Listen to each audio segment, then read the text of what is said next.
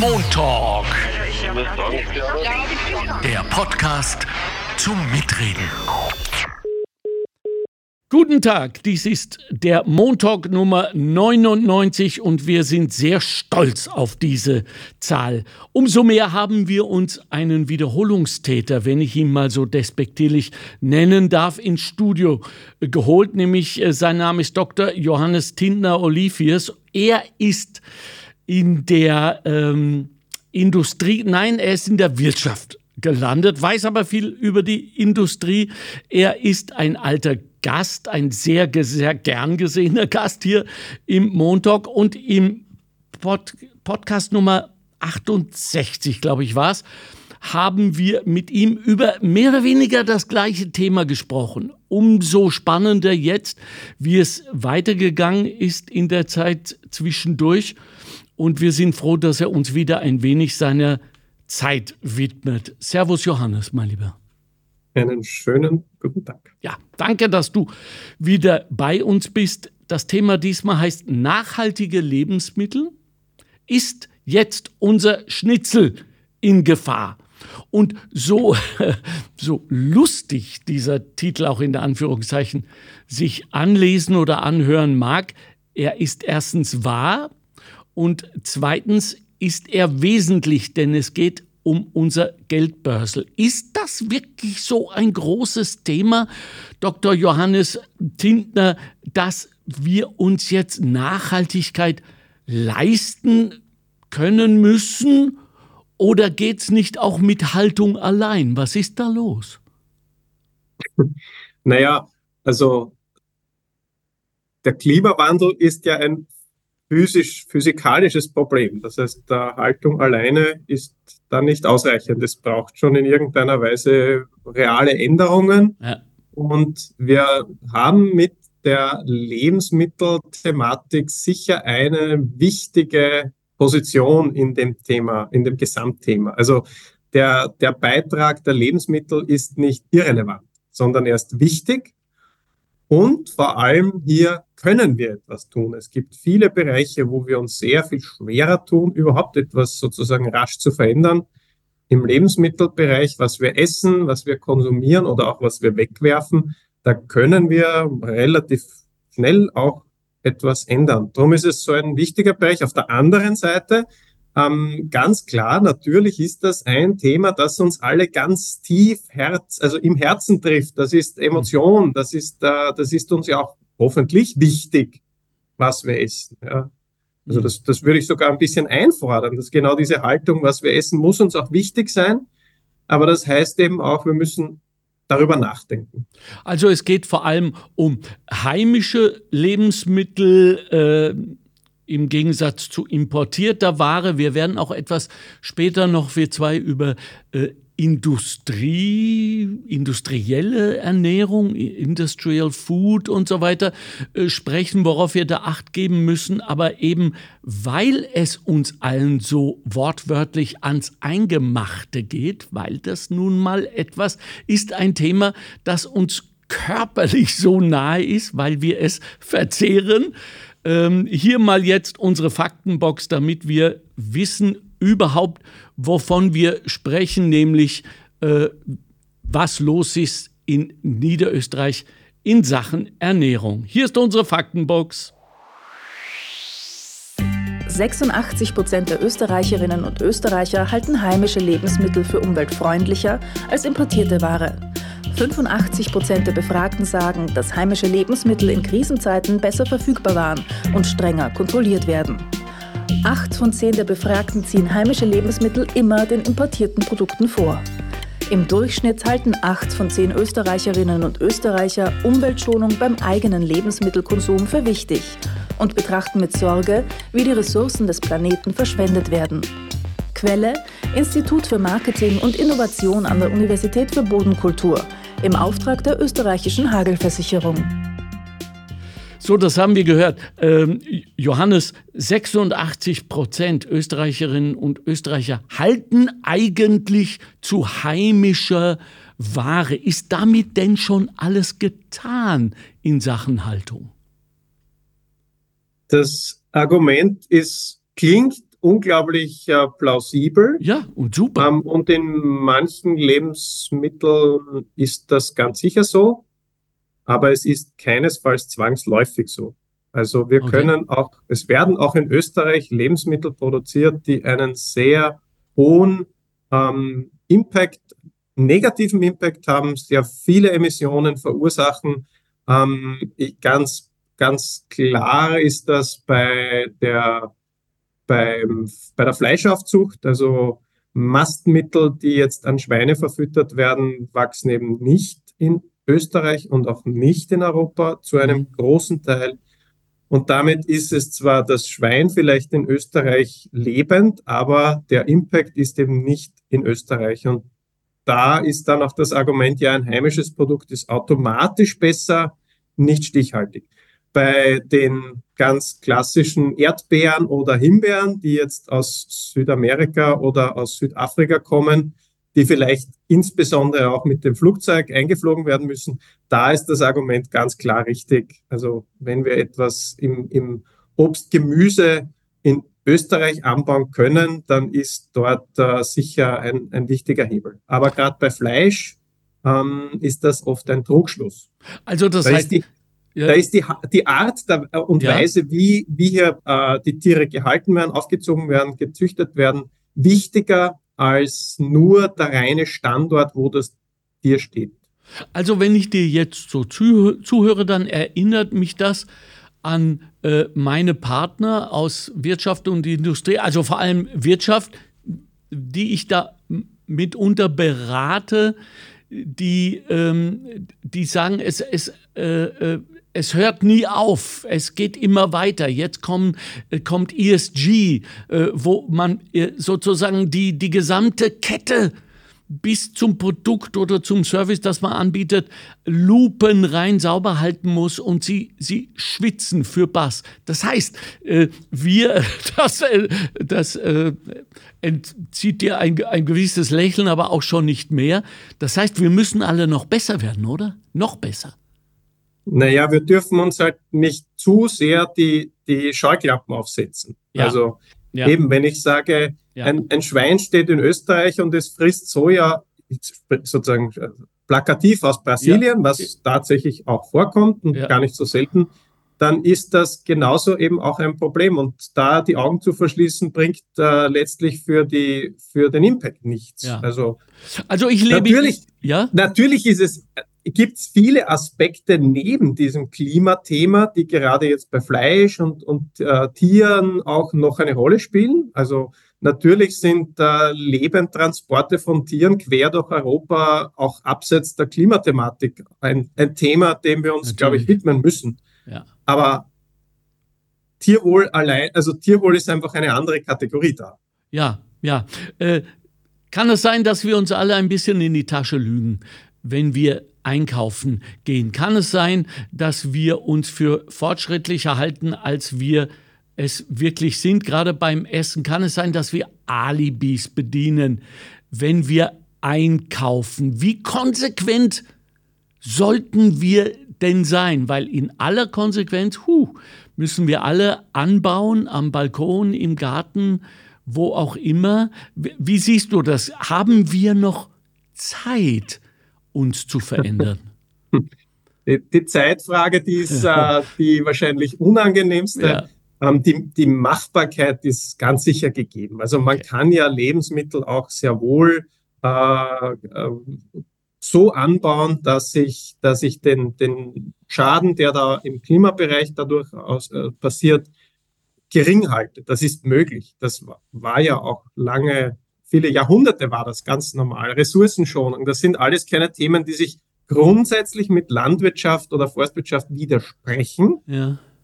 Wir haben heute viele äh, Lebensmittelproduktionslogiken, Logistiken und Logiken, die halt auf billige fossile Rohstoffe setzen und damit die Arbeitskraft minimieren. Das, das hat uns in, in globale Systeme gepresst oder gebracht, die aus Klimaschutzgründen ganz, ganz problematisch sind. Aber das muss so nicht sein.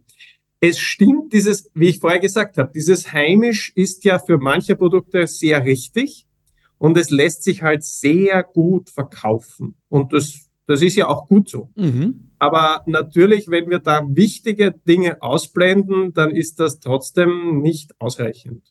Und dem müssen wir uns stellen schon. Also so ehrlich müssen wir auch sein mit uns, ähm, dass, dass sozusagen nur auch ein, ein Gemüsebauer, der in Österreich, sage ich einmal, sehr emissionsreich produziert, ist nicht gescheiter automatisch als ein Gemüsebauer in Slowenien, der sehr viel nachhaltiger produziert. Da ist der Transport nicht, also der gleicht das nicht aus. Da ist mir dann der slowenische Landwirt lieber.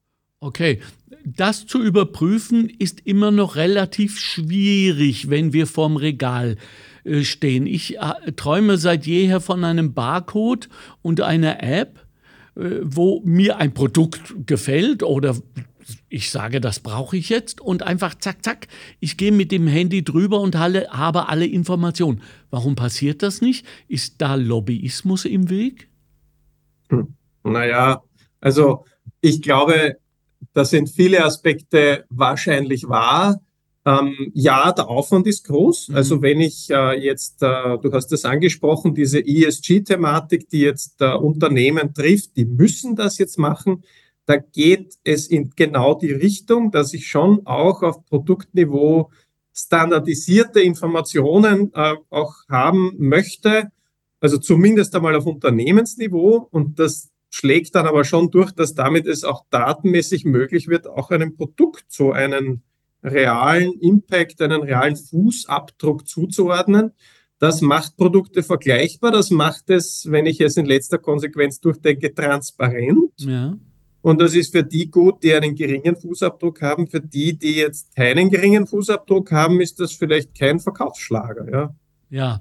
Wie, wie können wir denn den großen Industriezweigen helfen? Weil wir sind natürlich der Podcast der Arbeiterkammer Niederösterreich. Insofern äh, sehen wir uns selbstverständlich auch regelrecht gezwungen, immer die Perspektive der arbeitenden Menschen im Land zu bedienen. Und es äh, hackt und haut sich so leicht auf Industrie und Wirtschaft. In Wirklichkeit müssen wir natürlich auch an Arbeitsplätze denken. Also wie können wir denn umdenken, umrüsten, wie es so manchmal martialisch heißt, ohne Arbeitsplätze zu verlieren. Gibt es da Untersuchungen? Weißt du, ob es da probate Wege gibt, Dr. Johannes?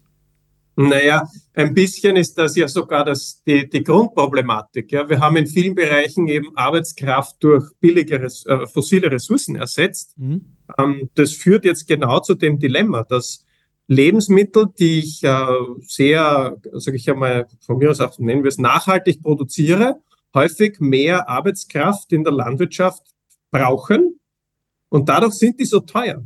Und das ist ja eigentlich auch nicht in Stein gemeißelt. Das, so, so, ist unser, so ist unser System aufgebaut. Und ähm, bis zu einem gewissen Grad wird man da auch drehen müssen. Also Arbeitskraft äh, in der Landwirtschaft zu minimieren, das war lange wirklich das Mantra, möglichst viel Produkt für möglichst wenig Arbeitskraft, aber um den Preis hoher Ressourcen, hohen Ressourceneinsatzes. Und wenn wir das umdrehen wollen, wenn wir sagen, Ressourceneffizienz, Ressourcennutzung muss optimiert und in vielen Fällen auch minimiert werden, dann, ja, dann kann es bei vielen Produkten dazu führen, dass ich mehr Arbeitskraft brauche. Und das das muss sich, wenn sich das jetzt eins zu eins im Preis widerspiegelt, dann werden die einfach teuer. Und dann wird, dann werden nachhaltige Lebensmittel zu Luxusprodukten. Das ist ein ganz ein falsches Signal. So soll es nicht sein und so darf es auch nicht sein. Mhm. Äh, Lebensmittelsubventionen, ich meine, äh, der, der Staat lädt ja auch Signa äh, ein, äh, da um, um, ich hätte fast sagen, hunderte Millionen oder eine Milliarde. Also warum nicht auch etwas so Kluges wie die Umstellung des Essens unserer Umwelt zu lieb, äh, subventionieren? Siehst du da eine Möglichkeit? Ja, im Grunde sind die Hebel ja bekannt. Also wir, wir fördern derzeit in der Agrarförderung halt sehr stark flächenbezogen. Wir fördern sehr stark ähm, Masse-Output bezogen. Also je mehr du produzierst, desto gut. Mhm. Ähm, und das, da ist jetzt der Ressourceneinsatz spielt da keine, keine Rolle. Also wie, ob du jetzt einen hohen Fußabdruck dabei dem, dem Produkt auflastest oder nicht, spielt da keine Rolle.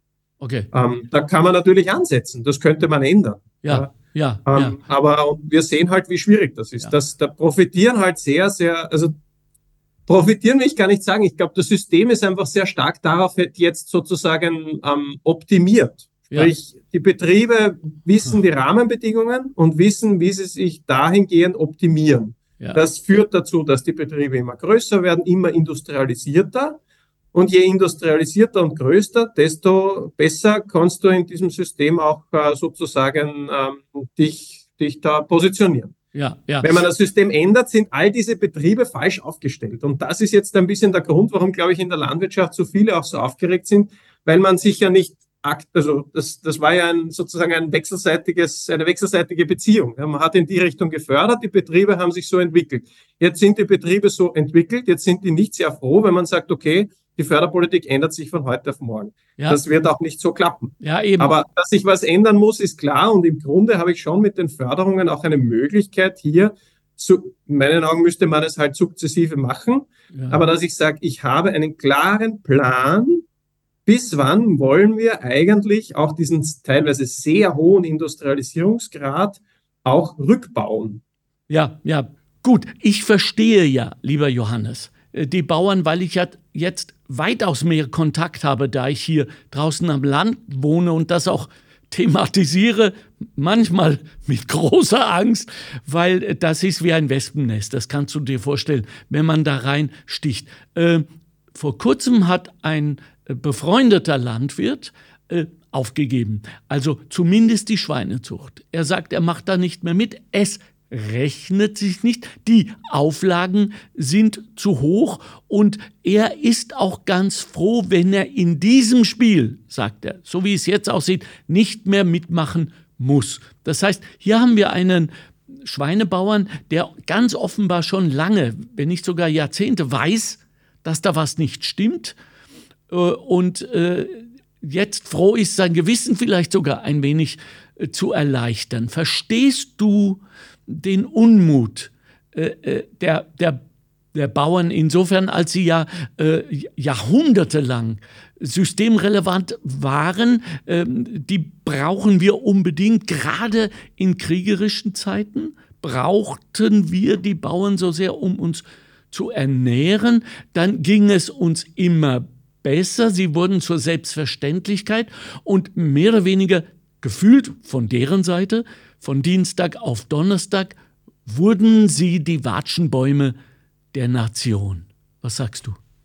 Ja, also das Problem verstehe ich ganz gut und ich, ich se sehe da auch ähm, mehrere Wahrheiten, die, die man, glaube ich, auch klar aussprechen muss. Diese Ehrlichkeit, die vermisse ich oft, ja. Mhm. Ähm, völlig klar und das ist natürlich banal. Wir brauchen Lebensmittel. Ohne Lebensmittelproduktion, ja, das, das ist eben lebenswichtig. So weit, so klar. Ähm, das macht die Landwirtschaft für uns und das ist ihre Aufgabe und die ist, ist ganz systemrelevant. Diese Aufgabe werden sie auch immer haben. Mhm. Was nicht systemrelevant vorgegeben ist, dass wir auf jeden Fall billigstes Schweinefleisch produzieren müssen. Das ist ein, dieser Satz, der, der ist nicht, der ist nicht wahr. Und darüber sozusagen, welche Rolle hat Landwirtschaft wirklich? Was brauchen wir und was ist auch, was, was wollen wir auch als Gesellschaft haben? Wollen wir, ist es wirklich so, dass wir dadurch glücklicher und äh, sozusagen zufriedener werden, weil wir billigstes Schweinefleisch produzieren, wo wir eigentlich sehen, dass das passt nicht zusammen mit den Herausforderungen unserer Zeit? Diesen Widerspruch, den gilt es aufzulösen. Und wenn das bedeutet, ja, dass es äh, nicht mehr so viele Schweinemester gibt, die so billig produzieren, dann muss man das auch klar aussprechen. Ja, so wird das auch sein. Das heißt nicht, dass wir keine Schweinemester mehr brauchen. Wir wollen auch Schweinefleisch produzieren. Das soll auch leistbar sein. Ja. Aber so billig, wie es jetzt ist, um einen furchtbaren Preis, den wir mit dieser Produktion letztlich auch fördern, das wollen wir nicht. Und das können wir uns eben auch nicht leisten. Und so trifft es bei vielen Lebensmitteln zu. Ja. Lebensmittel zu erzeugen ist wichtig, aber nicht alle Lebensmittel, die wir derzeit produzieren um den Preis, sind da auch gleich mit gemeint. Und letzten Endes muss man sagen, Fleisch ist eben auch eine Luxusware in dem Sinn, dass man sagt, wir haben einen großen Impact. Also der, die negativen Auswirkungen aufs Klima, die Emissionen, die da verursacht werden, die Fläche vor allem auch, die wir dafür brauchen, ist einfach groß. Und das trifft jetzt Rindfleisch weniger, weil die auf, also letztlich sozusagen Futter verwerten, das wir nicht nutzen können. Also Grasland, da brauche ich, äh, da brauche ich Rinder oder Ziegen oder Schafe. Aber bei Schweinen stellt sich eben stark diese Flächenthematik, ja. wo wir sehr viel Fläche brauchen, die wir eigentlich auf der Welt überhaupt nicht haben. Ja. Und gleichzeitig einen unglaublichen Input brauchen, auch an fossilen Rohstoffen. Und das so fördern, dass das ja möglichst billig wird. Und ja. das ist weder von der Ernährungsseite ganz sicher nicht mhm. äh, gedeckt. Und es ist eben auch von dieser, von diesem Wohlfühl. Äh, ich, ich glaube gar nicht, dass uns das auch so viel Wohlfühl, Wohlfahrt bringt. Und das muss man klar aussprechen. Ja, das vermag ich jetzt nicht so äh, einzuschätzen. Was ich allerdings weiß, und das weiß ich wirklich, weil ich da betroffen bin, wir alle essen emotional, wir alle essen kulturell, wir äh, haben dieses Essen mit so unglaublich viel Emotion und Kultur belegt, dass mir manchmal Angst und Bang wird, nämlich genau dann, wenn Essen, Ernährung politisiert, ideologisiert, wie es im Moment gerade stattfindet, so auch in unserem nicht ganz so ernst gemeinten äh, äh, Titel, als wir jetzt davon gesprochen haben, ist unser Schnitzel in Gefahr. Äh, ich will jetzt gar nicht davon sprechen, ob äh, kein Schnitzel mehr essen wirklich eine Gefahr für unsere Gesellschaft ist. Für unseren Planeten ist es das allemal. Ich möchte eher darüber sprechen, wie wir denn dieses Mem, wenn ich das mal so nennen darf, diese übernommene, nahezu schon epigenetische Haltung zum Essen beenden, unterbrechen können, die offenbar durch zwei Weltkriege ausgelöst wurde, dass dieses Fleisch am Teller am Tisch so äh, unglaublich repräsentabel für das sind, wo wir jetzt stehen. Nicht? Also auf Deutsch müssen wir sieben Tage die Woche Fleisch essen, um uns bewusst zu machen, dass wir nicht mehr im Krieg leben. Ja, also das ist, das Ganze hat einen Kulturkampfstatus. Und genau. der ist natürlich völlig unbrauchbar für eine sinnvolle Diskussion, wie, ja. wie wir damit in Zukunft umgehen wollen. Ja. Also die, die Frage, wie wir uns ernähren, kann sich ja nicht darauf reduzieren lassen, ob wir uns das Schnitzel wegnehmen lassen. Das ist überhaupt nicht, das, das ist einfach eine Themenverfehlung, der Satz. Ja. ja. ja. Es geht darum, dass wir sozusagen aus diesem Mantra heraus, ja, Fleisch ist sozusagen das Symbol, dass wir eben Wohlstand irgendwie haben, mhm. dass wir uns das nicht nehmen lassen wollen und es deswegen letztlich auch so unglaublich billig gemacht haben, damit es ja leistbar ist für jede Person immer überall. Und es hat halt zu einem absurd hohen Fleischkonsum geführt. Und das ist das Thema. Es geht um die Menge. Es geht nicht ums Schnitzel an sich. Es geht um die schiere Menge. Und wenn wir deutlich weniger, wenn wir Fleisch, das was es eben ist, auch als wertvolles Produkt betrachten, dann werde ich nicht versuchen, möglichst oft, möglichst viel billiges Schweinefleisch irgendwo in Produkte reinzubekommen. Es geht ja nicht so sehr am Schnitzel, es geht ja auch die vielen Fleischprodukte, die uns tagtäglich so entgegenkommen, ohne dass wir das bewusst wahrnehmen. Ja, ja, ja. Wie können wir die Diskussion in den Familien, auch in den Betrieben, auch in den Schulen, überall dort, wo institutionalisiert gegessen wird, sage ich jetzt mal, mhm. insofern verändern, als wir nicht mehr das Gefühl haben sollten, ja dürfen, gemessen an dem Punkt, wo wir stehen, dass uns etwas weggenommen werden soll. Also es geht im Moment emotional um Verzicht. Wenn man fragt, mhm. worauf, kommt man dann auf Wohlstand, so als Über-Para-Ebene ähm, und hin zu, ja, ich weiß gar nicht, wie man das bewusstem Essen, ist das nicht auch schon sehr viel verlangt, bewusstes ja. Essen? Ja, das ist viel verlangt, mhm. aber das ist der einzige und wahre Schlüssel, ja. Mhm. Bewusstsein. Wir müssen uns bewusst machen, was wir essen.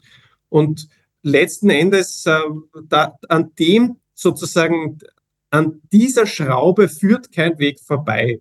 Viele Menschen wissen nicht, aus, und ich glaube gar nicht, dass sie es nicht wissen wollen, aber sie wissen eben nicht genau, was hinter so einem Schnitzel steckt. Das ist einfach da und es ist Gott sei Dank billig. Und dann gibt es ein anderes Schnitzel, das angeblich viel besser sei. Das liegt genauso am Teller und kostet zehnmal so viel. Darüber mhm. muss ich einerseits gute, sinnvolle Einordnungsmöglichkeiten haben, wie du gesagt hast. Wir müssen das transparent machen. Was ist nicht nur der Preis? Der Preis steht bei jedem Produkt am also drauf. Ja. Aber der, der sozusagen Umweltschaden steht eben meistens nicht klar drauf. Das ist das eine. Und wir müssen uns eben auch dafür interessieren. Also es, es muss uns diese, diese Zeit wert sein, dass ich mich frage, was macht mich daran eigentlich so glücklich, wenn ich ein Schnitzel esse, ja? ja. Und ist mein gesamter Fleischkonsum wirklich nur das Schnitzel oder sind es eben diese schnell mal links ein Kebab, rechts eine Schinkenpizza, dort ein, ein äh, faschiertes, das irgendwo drinnen ist. Das, das nehme ich, weil es billig ist und weil es gut schmeckt und so, ja. aber eigentlich müsste ich das nicht so nehmen. Ich du, du kennst mich äh, ganz gut mittlerweile aus unserer gemeinsamen Arbeit und weißt dadurch, dass ich ein ungeheurer Belohnungsfreak bin. Also ich glaube, dass wir alle Menschen äh, funktionieren, gerade in der Gesellschaft, über Belohnungssysteme. So, jetzt, wenn wir, so beobachte ich das und äh, denke auch zurück an meine Zeit, als ich noch Fleisch aß, so vor unserem Teller, äh, sitzen, dann kommt es ja relativ wenig, selten vor, dass wir sagen, oh, ich bin äh, unglaublich stolz äh, auf, auf die Meriten unserer Gesellschaft, was wir alles geschafft haben. Und hier liegt schon äh, zum sechsten Mal hintereinander ein Stück Fleisch auf meinem Teller. Das findet ja alles nicht statt. Es, es wird in den meisten Fällen verschlungen, regelrecht. Und äh, damit wird offenbar irgendetwas zufrieden oder gar ruhig gestellt in uns. Es kommt keine wirkliche Belohnung, außer du sprichst es an und willst es ihm oder ihr wegnehmen. Da wird es dann ungeheuer wertvoll. Also da spielt sich was ab. Ich erzähle das nur, damit wir beide und auch Sie die Sie uns jetzt zuhören, liebe Hörerin, äh, versuchen können herauszufinden, wo wir den Hebel und wann wir ihn am besten ansetzen?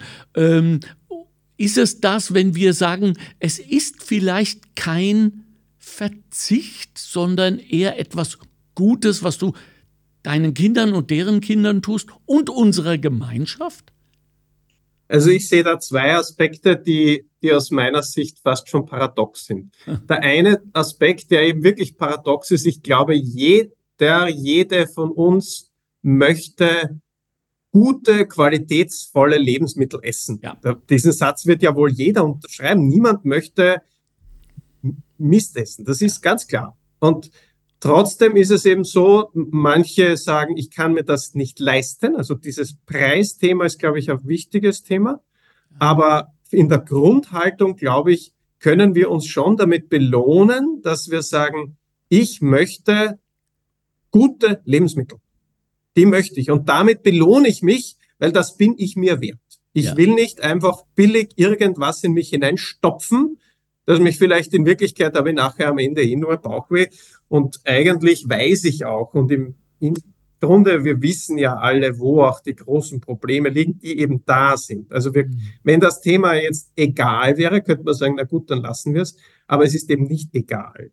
Also ich glaube schon, dass wir da einen hohen Belohnungsfaktor für uns persönlich rausnehmen können, wenn wir sagen, ich esse zum Beispiel Fleisch ganz gerne als echte Belohnung, dann schmeckt es mir auch, aber ich mache das viel bewusster. Dann brauche ich auch nicht so viel, aber das möchte ich mir dann wirklich, da möchte ich mir auch Qualität leisten. Und also, das trifft ja auf alle Lebensmittel. Also liegt die, liegt äh, die Leistbarkeit weniger im Preis, Segment un unseres Nachdenkens, sondern eher im Reflexionsmoment Segment, dass, ja. dass, dass wir sagen, die, die Leistbarkeit von, sagen wir mal, äh, Fleisch ist insofern gegeben, als es eben nicht mehr drei, vier, fünf, sechs Mal in der Woche stattfinden muss. Siehst du das? Ja, okay. Glaube ich auf jeden Fall. Ähm, zu dem Preisthema ist natürlich immer auch sofort irgendwie äh, dazu dieses Thema der Abfallsituation, Lebensmittelabfälle ja, mitzudenken, ja. wo ich eben wenig Verständnis für uns als Gesellschaft habe. Und das ist eine Kritik, die sich gar nicht jetzt an die Einzelperson richtet, aber das ist ein Thema, wo sich dieser Preisaspekt auch relativiert, weil die Mengen, die wir auch als Privatpersonen, also als Gesellschaft wegschmeißen, die sind vergeudetes Geld. Das ist einfach nur unnötige Verschwendung mit einem unglaublich hohen, also Schaden, jetzt auch umweltmäßig betrachtet. Und da, da ist bewusstes Handeln die beste Strategie gegen Lebensmittelabfälle. Also wenn ich bewusst einkaufe, mir bewusst mache, was ich esse, auch mir der Wertigkeit bewusst bin, dann schmeißen wir weniger weg. Dazu gibt es sehr, sehr hohe Evidenz. Das ist auch irgendwo plausibel. Ge das wir, zweite, ja, ja, Entschuldigung. Der zweite Aspekt, den ich jetzt noch sagen wollte, der mir, glaube ich, wichtig ist, weil, weil ich glaube, daran scheit, da, dadurch wird es so zum Kulturkampf.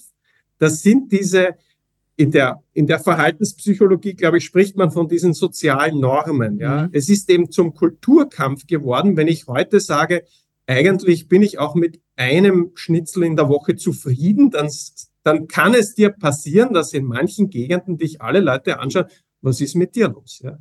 Und das finde ich schade, weil das irgendwie so diese, dieses selbstreflektierte Nachdenken ein bisschen verhindert. Ich merke allerdings auch, da verändert sich etwas. Wir sind mündige Bürgerinnen und Bürger. Wir dürfen uns auch leisten, unsere Meinung für uns zu bilden, ohne jetzt darauf zu achten, was, was die Nachbarn sagen, auch wenn das eben uns als Menschen, so sind wir, wir sind halt schon auch soziale Wesen. Also wir ja. achten schon darauf, was die anderen denken. Aber diesen Spielraum, diesen Freiheit, diese Freiheit im Denken, die müssen wir uns auch, glaube ich, da selbst einfordern. Mhm, mhm.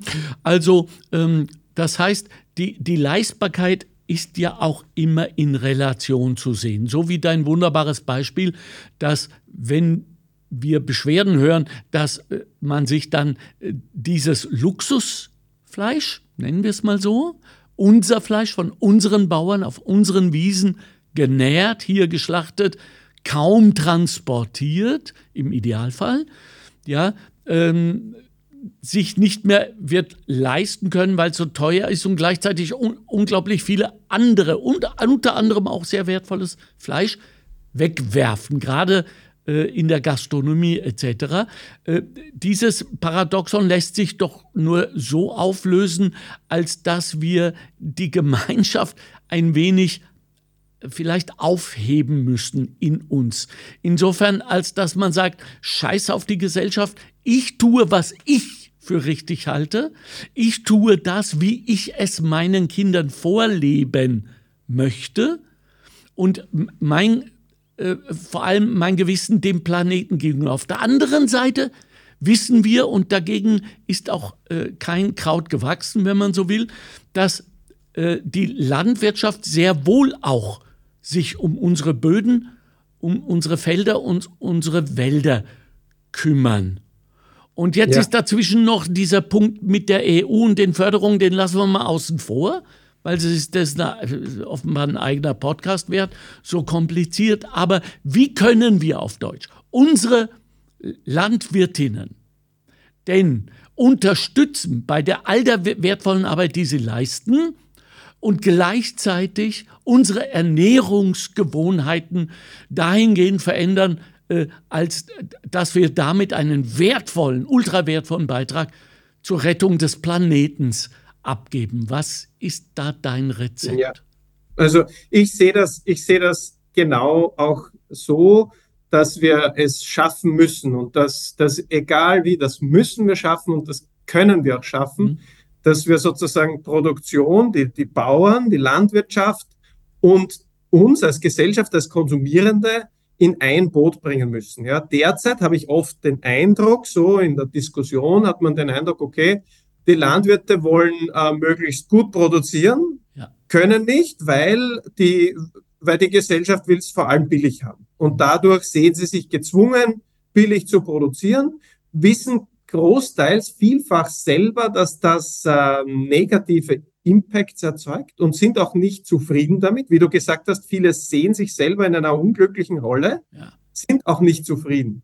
Und da müssen wir uns beide sozusagen nähern. Und das finde ich sehr schade, dass man nicht von Seiten der Landwirtschaft viel klarer auch formuliert, wir wollen selber so gar nicht produzieren, wir wollen es anders mhm. haben, aber wir wollen überleben. Und das ist ja ein Wunsch, der völlig klar ist. Aber auf der anderen Seite, damit sind wir als Konsumierende auch in der Pflicht zu sagen, ja, ich will es auch wissen, was ihr wirklich tut und ich will, dass ihr mir das gut produziert. Ich will stolz sein auf das, was ich esse. Ich will mir nicht genieren dafür. Ja. Und das äh, braucht jetzt Bewegung irgendwie von beiden Seiten, so atmosphärisch, ja, emotional. Ja. Dass die Landwirtschaft nicht immer in der Defensive ist, zu erklären, warum genau. sie so arbeitet, wie sie ist, sondern offensiv erklären kann, was sie leisten möchte und auch kann. Und wie du richtig gesagt hast, dieser Schutz von Boden, dieser Schutz auch von Landschaft, das sind ja, das sind ja alles Leistungen, die die Landwirtschaft erbringt, weitgehend ohne dafür bezahlt zu werden und die wir ja auch alle wichtigst brauchen. Also so gesehen, also wir tun ja sehr, sehr gut daran, hier diesen Schulterschluss zu, zu ja. äh, üben. Ja.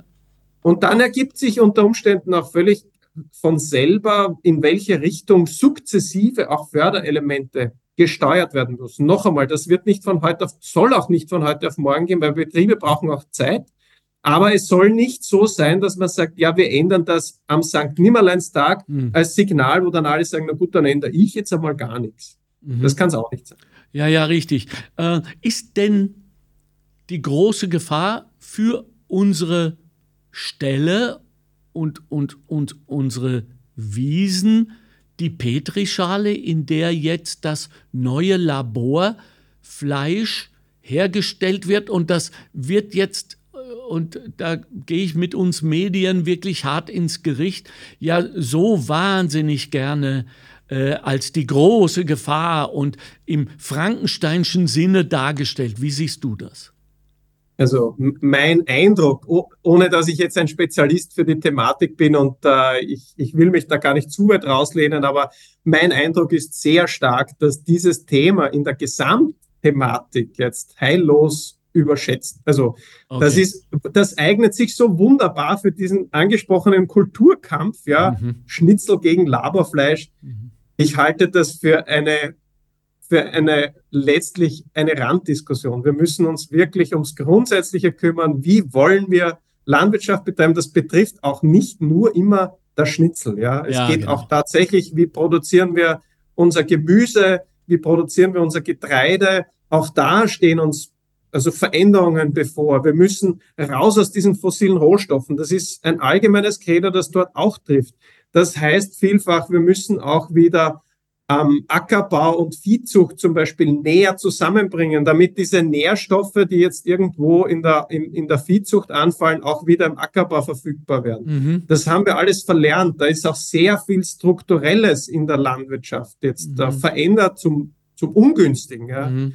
Also mhm. dieses Fokussieren aufs Laberfleisch scheint mir in dem Gesamtkontext irgendwie ja. unsinnig. Wenn ich dich richtig verstehe, äh, wir müssen auch jetzt andere Geschichten erzählen, oder? Ja.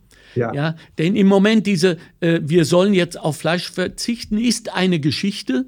Das äh, wurde so nie ausgesprochen, außer äh, äh, von den von den Veganibahnen, wie ich sie nenne, also Leuten, die die ganze Zeit in deinen Ohren hängen und sagen, was du alles verändern musst an dir, ist kontraproduktiv.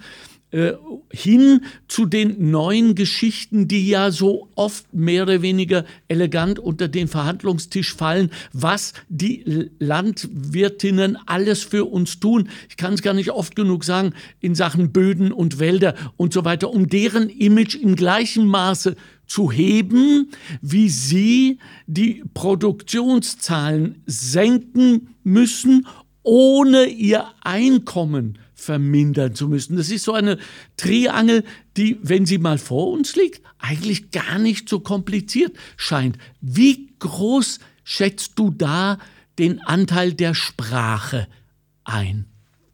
Naja, ganz, ganz wichtig. Also das ist vielleicht sogar der Schlüssel, ja. Und hm. das ist ja das, wo wir eben auch sehen, dass wir in diesem Kulturkampf so oft verloren sind, weil wir uns eben sozusagen hier auch auf, auf Dinge konzentrieren, die sich jetzt vermarktungstechnisch gut reißerisch darstellen lassen. Also ich, ich kann auch mit dieser Schnitzelthematik nicht viel anfangen, weil nachhaltige Lebensmittelversorgung eben auch das Schnitzel beinhaltet. Nochmal, Gras können wir nicht essen. Grasländer müssen auch bewirtschaftet werden. Da brauchen wir die, die, die Kühe, da brauchen wir Ziegen, Schafe. Aber es gibt halt auch Veränderungen, die uns bevorstehen, mit denen wir uns auch zurechtfinden müssen. Ja, so billiges Schweinefleisch, so billiges Geflügelfleisch, das muss nicht sein, das tut uns gar nicht gut und das muss, das, da müssen wir uns ändern. Auch einen, einen Shift in der Gesamternährung hin zu weniger Fleisch, das ist schon ein Grundcredo, mit dem wir auch zurechtkommen müssen. Ja. Das tut uns eben auch durchaus gut. Also das ist eben kein Verzicht, sondern ein Gewinn. Ähm, und ich glaube, dieses emotionalisierte Ja, Nein, das, das bringt uns so überhaupt nicht weiter. Ja. Aber wenn wir jetzt am Arbeitsplatz zum Beispiel äh, darüber sprechen, wie wir uns ernähren, das lässt sich ja auch nicht äh, verheimlichen oder weglügen, nicht? Äh, was man in der Kantine und so weiter äh, bestellt. Und da, da sind die Kantinen, glaube ich, mittlerweile auch ganz gut hinterhergezogen. Es gibt mittlerweile auch schon relativ große fleischlose Angebote, dann wäre es doch gut, dass wir auch als Privatpersonen in den Gemeinschaften, in denen wir uns bewegen, neue Geschichten erzählen. Also dass es bei diesem äh, no, Wüska Schnitzel essen, heute ist äh, Donnerstag oder was weiß ich, und sie sagt, äh, nein, ich äh, esse weitaus weniger Fleisch und dann eben nicht aufhören, sondern das Warum gleich miterzählen, damit dieser meistens saublöde Schmäh, denn dann, äh, der dann darauf folgt, äh, gleich mal abgewürgt wird. Also wir müssen proaktive neue Geschichten erzählen. Wie, wie schätzt du das ein? Ist das jetzt noch ein Kampfthema, wenn man sagt, ja, ich mache es auch für den Planeten? aber auch für mich und meine Kinder. Ist immer noch ein Kampfding, oder? Also ich lerne hier aus der, aus der Psychologie und mhm. ich kann das aber sehr gut nachvollziehen, dass sich halt soziale Normen werden von uns als soziale Gesellschaft gebildet. Und ja. irgendwie sind wir alle Teil davon. Also hat auch jeder, jeder sein, seinen Beitrag dazu. Und wie du sagst, also wenn jetzt natürlich jetzt der blöde Schmäh kommt, ja. dann kann ich eben auch, das ist dann schon ein, eine Anforderung, die uns sozial, also seine Herausforderung, ja. ja. Sage ich, nein, nein, ich belohne mich jetzt, weil ich heute mir ein gutes Veget muss natürlich auch gut sein. Das ist halt auch immer so ein Thema, ja. Also die Angebote müssen schon auch qualitativ gleichwertig sein, aber ich belohne mich heute, weil ich dieses gute vegetarische Essen esse und habe damit keine, ich brauche mich da nicht irgendwie rauslehnen und sagen, ich verzichte auf was, sondern das tue ich gar nicht. Mhm. Aber natürlich, also da, das ist, glaube ich, ganz wichtig, dass wir uns hier eben auch so sehr damit beschäftigt haben, dass wir hier auch sprachfähig sind und sagen können, nein, nein, ich, für mich ist das überhaupt kein Verzicht. Ganz im Gegenteil, ja, ich fühle mich gut damit. Ja, äh, manchmal kommt mir vor, als wäre Fleisch oder schlechtes Essen generell, und da gehört ja vor allem auch der industriell verarbeitete Zucker äh, dazu, den, das, das Schnitzel sehen wir wenigstens nicht. Das, das liegt da im Fenster und wir können drauf zeigen oder wir können auf den Gemüseauflauf zeigen. Ja, beim Zucker sehen wir es nicht einmal, weil er überall ist. Ja, in, in, in äh, Spaghetti, Tomatensauce, ja, was soll schiefgehen? Unglaublich viel Zucker äh, richtet wahnsinnig viel Unheil in uns ein. Aber ich fürchte, das führt jetzt zu weit in, in unserer äh, planetarisch orientierten äh, äh, Show. Mir geht es eher darum, also, äh, auf wen können wir uns jetzt verlassen? um es mal so zu sagen, ich habe das Gefühl, dass weit über ein Drittel der Menschen sich hier auch zugegebenermaßen auf die Politik verlassen, weil sie sich bei allem auf die Politik verlassen und sagen, wenn die sagen, wir sollen kein Fleisch mehr essen, dann machen wir das auch. Bis dahin machen wir, was wir wollen. Äh, hast du da Argumente, ohne die Politik jetzt so per se zu desavouieren? Ja, das halte ich, also es ist ein, ein, ein seltsames, schreckliches Signal, oder? Wenn ja, wir darauf warten, dass uns die Politik vorschreibt, was wir essen sollen. Das, das, naja, ja, äh, sie, sie hantiert zumindest mit dem Gegenteil, indem sie sagt, also wir lassen es nicht zu, dass euch euer Schnitzel genommen wird. Naja, eh, das ist, das ist ein bisschen die Problematik, dass wir es uns damit einfach wahnsinnig leicht tun. Ja? Mhm. Eine für uns irgendwie unangenehme Thematik, mit der wir uns näher beschäftigen müssen, blenden wir aus, indem wir sagen, Politik, mach du das. Ja? Ich bin zwar auf jeden Fall mal gegen das, was du sagen wirst, aber du bist in der Verantwortung. Und das, das kann ja natürlich nicht klappen. Ja? Und im Grunde genommen wollen wir das, glaube ich, auch nicht. Aber es bringt uns eben in die Pflicht, dass wir sagen, ich möchte nicht, dass mir die Politik vorschreibt, was ich esse, hm. aber dafür habe ich die Pflicht, mich auch ein bisschen damit zu beschäftigen, was ich eigentlich essen möchte. Und wenn Und, ich das mache, bin ich vielleicht in, in meiner Crowd, in meiner Bubble, wenn man so will, auch am Arbeitsplatz, im Büro, in der Fabrik, wo auch immer, der oder diejenige, zu dem man kommt und sagt, du, äh, du weißt doch so viel darüber, wie ist das? Und äh, ja, also das heißt, äh, man muss auch mit seiner eigenen Ernährung möglicherweise Leadership-Aufgaben übernehmen. Ja, das ist das eine. Hm?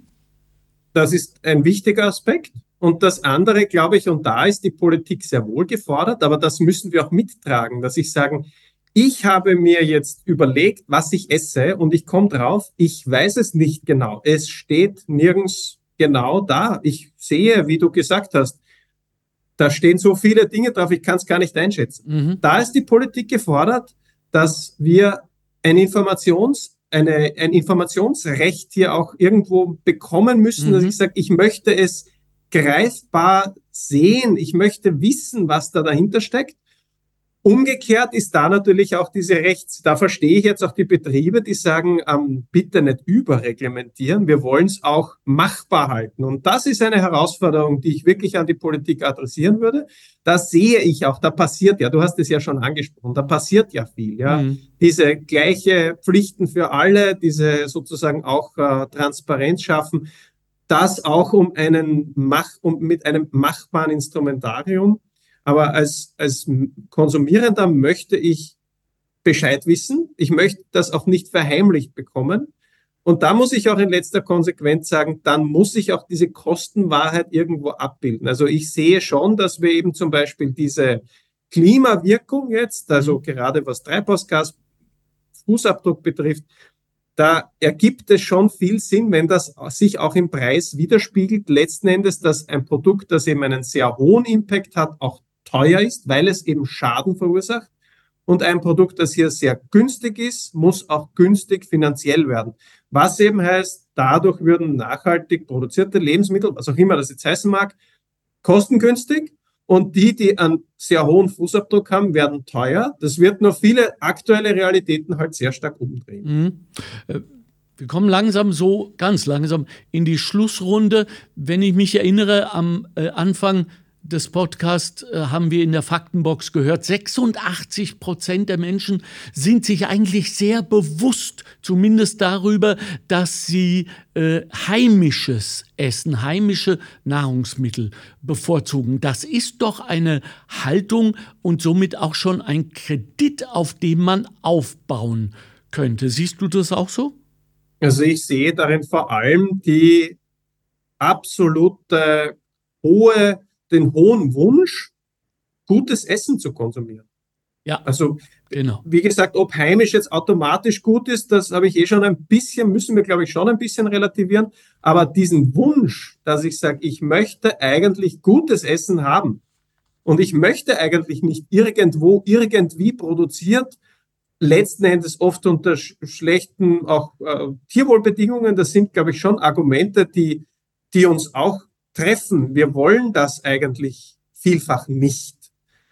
Wir sehen es halt nicht. Und das, das hat jetzt viele Gründe, aber das ist, das ist kein Wunsch von uns, glaube ich. Also, also über breite Teile der Bevölkerung, glaube ich, gibt es da schon einen Konsens. Ja, ja, das glaube ich auch. Ich komme noch mal zu meinem Lieblingsthema äh, zum Schluss, ähm, zur, zur Sprache mein Lieber. Und ich habe ja so den Eindruck, dass es auch eine Sprache äh, in der Veränderung gibt. Vielleicht müssen wir unsere Sprache insofern verändern, gerade wir, die wir medial unterwegs sind, äh, dass wir eben nicht immer in Schwarz-Weiß denken, sondern in ungefähr. Also ich habe mir das mal angeschaut. Es ist eine Amateurarbeit, alles andere als äh, das Akademische, das du gewohnt bist, Herr Professor, aber bitte um, um Gnade. Also, die Korrelation von Ernährung und Veränderung. Müsli, 60er Jahre.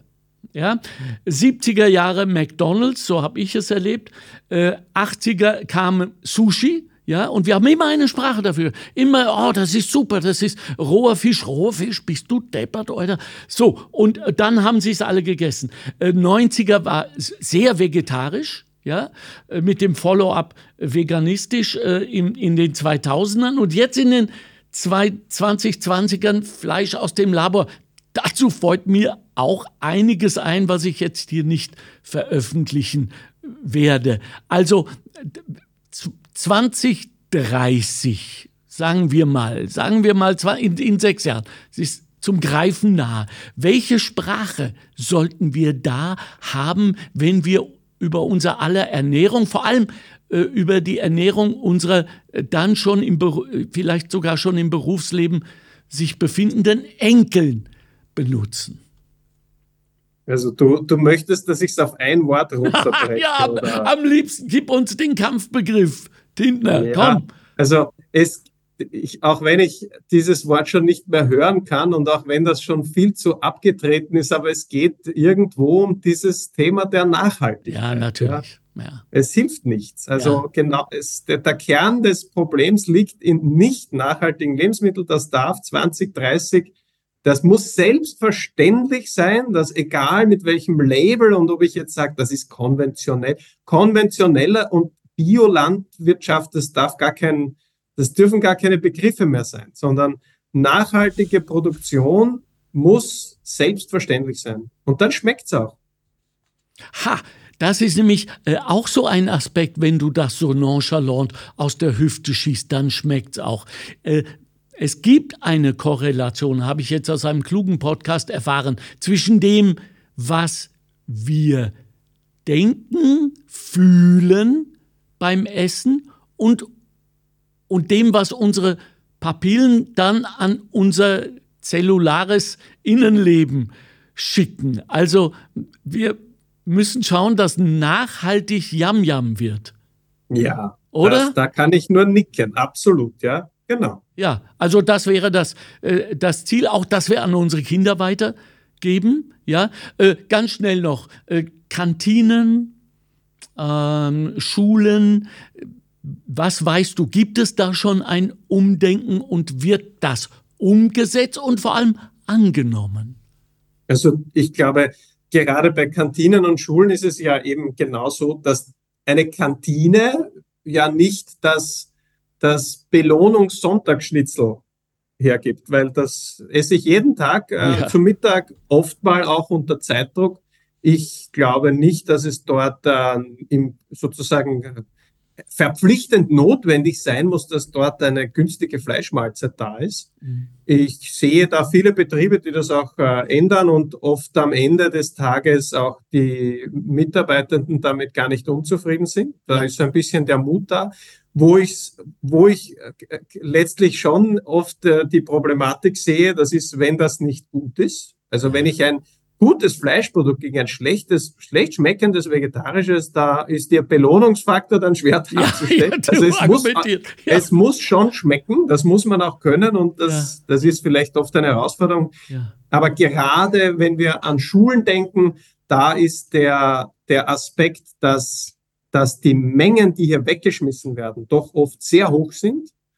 Und da denke ich, ähm, da wäre weniger Fleisch durchaus auch unseren Kindern zumutbar, weil ernährungsphysiologisch ist das jetzt eben nicht automatisch so, dass ich jeden Tag Kindern das gönnen muss. Ja, ja.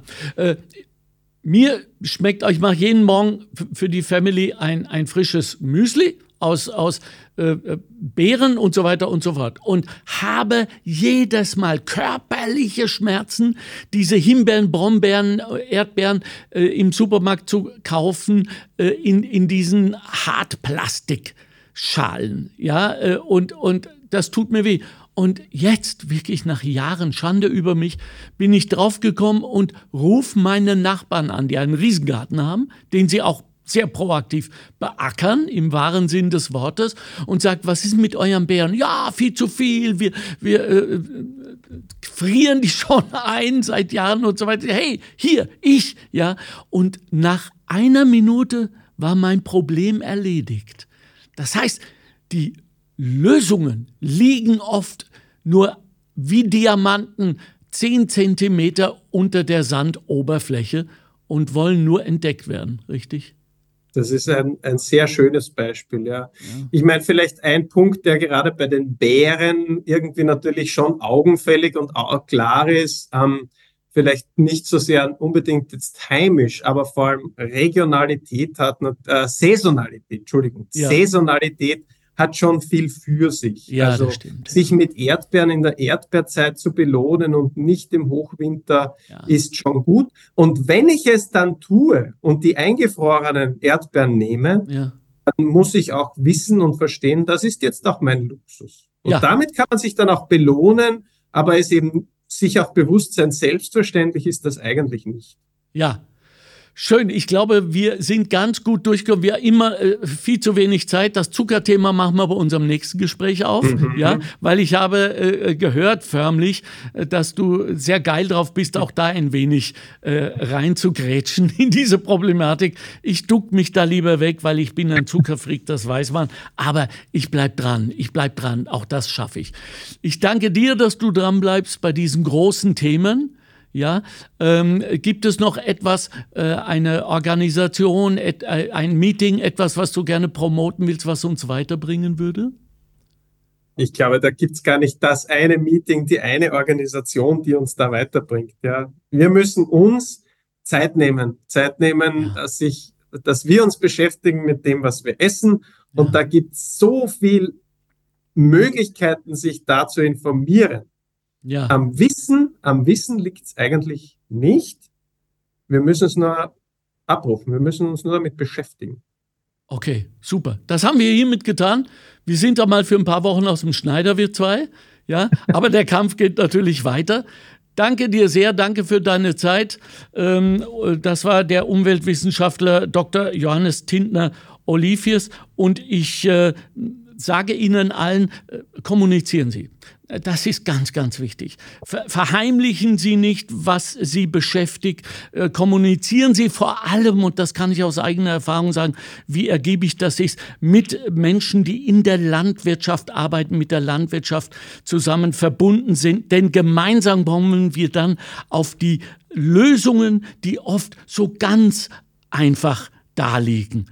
Äh, in diesem Sinne, danke für Ihre Aufmerksamkeit. Nehmen Sie sich Zeit sagt Professor Johannes, vor dem Essen, beim Essen und nach dem Essen und bleiben Sie uns erhalten. Danke für die Aufmerksamkeit. Das war der Montalk. Ciao, ciao, bye, bye. Die Arbeiterkammer Niederösterreich hat eine neue App, die AK Blitz App, ab sofort zum Downloaden. Bleiben Sie am Laufenden, erhalten Sie alle relevanten Informationen und Sie wissen ja, noch nie war es so wertvoll zu wissen, wo man seine Informationen her hat. Die AK Blitz App ab sofort zum Downloaden. Das war der Montalk. Chefredaktion Susanne Karner. Redaktion Mario Gattinger und Karina Karas. Straßenumfragen Christoph Baumgarten. Faktenbox Bettina Schabschneider. Technische Leitung Stefan Dangel. Administration Christina Winkler. Am Mikrofon Alexander Göbel.